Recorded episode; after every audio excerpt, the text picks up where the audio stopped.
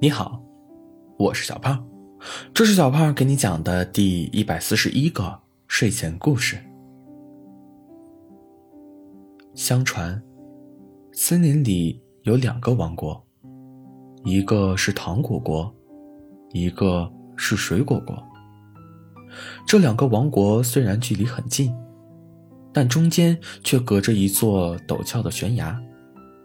两个国家的村民们必须爬过一座桥才可以见面。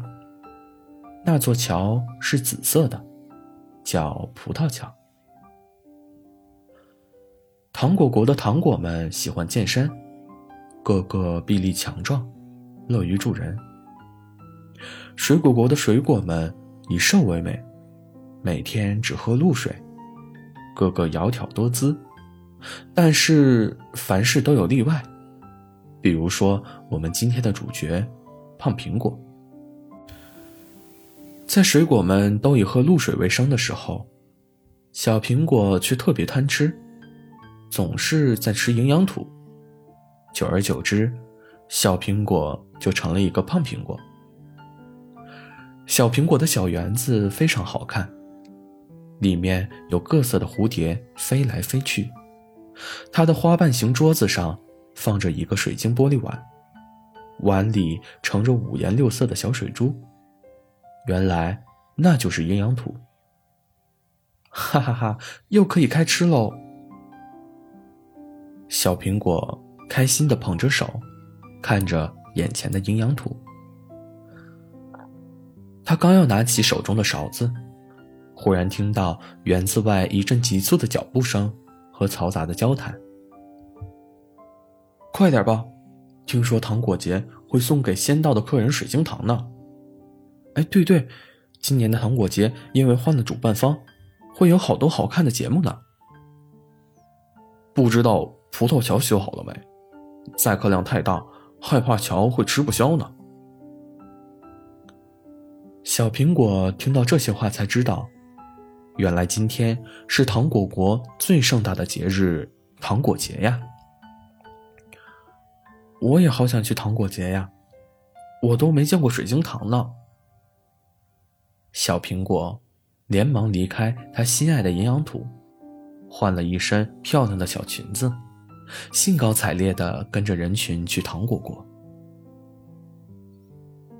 但是最近呢，葡萄乔有些身体不适，不能承受太重的水果。所以，小水果们只好一个一个小心翼翼地过桥，生怕自己体重超标被留在水果国。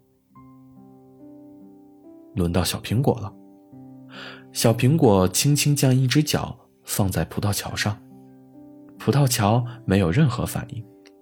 小苹果长舒了一口气，唉，幸好没事。然后。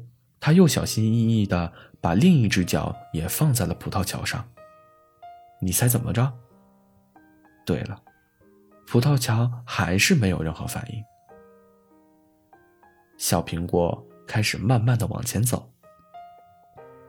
哎呀，我的腰受不了了！小苹果，你超重了，不能往前走了，不然我的腰会断掉的。葡萄桥痛苦的说道。哎呀，对不起，对不起，弄疼你了。小苹果连忙退下桥来。下一个，葡萄桥喊道。小水果们一个一个都通过了桥，到了糖果国，只剩下小苹果还在桥对岸。小苹果快急哭了。糖果们看到小苹果无法过桥。也很着急，怎么办呢？我想到一个办法，不如我们帮葡萄桥搭建的更牢固一点吧。蓝色糖果灵机一动，那我们该怎么办呢？众糖果都急忙问道。这样，我在葡萄桥上再加一层蓝色糖果。这样就可以减少葡萄桥的受众了。蓝色糖果兴奋的讲着：“好呀，好呀！”众糖果纷纷赞同。于是，紫色的葡萄桥上又多了一个蓝颜色。小苹果，你再试试吧。小苹果满怀期待的踏上了这条双色桥。往前走一点，再走一点。哎呀，还是不行！我的腰虽然好受一点了，但还是很痛。葡萄桥说道。小苹果连忙又退下了桥，觉得很难过。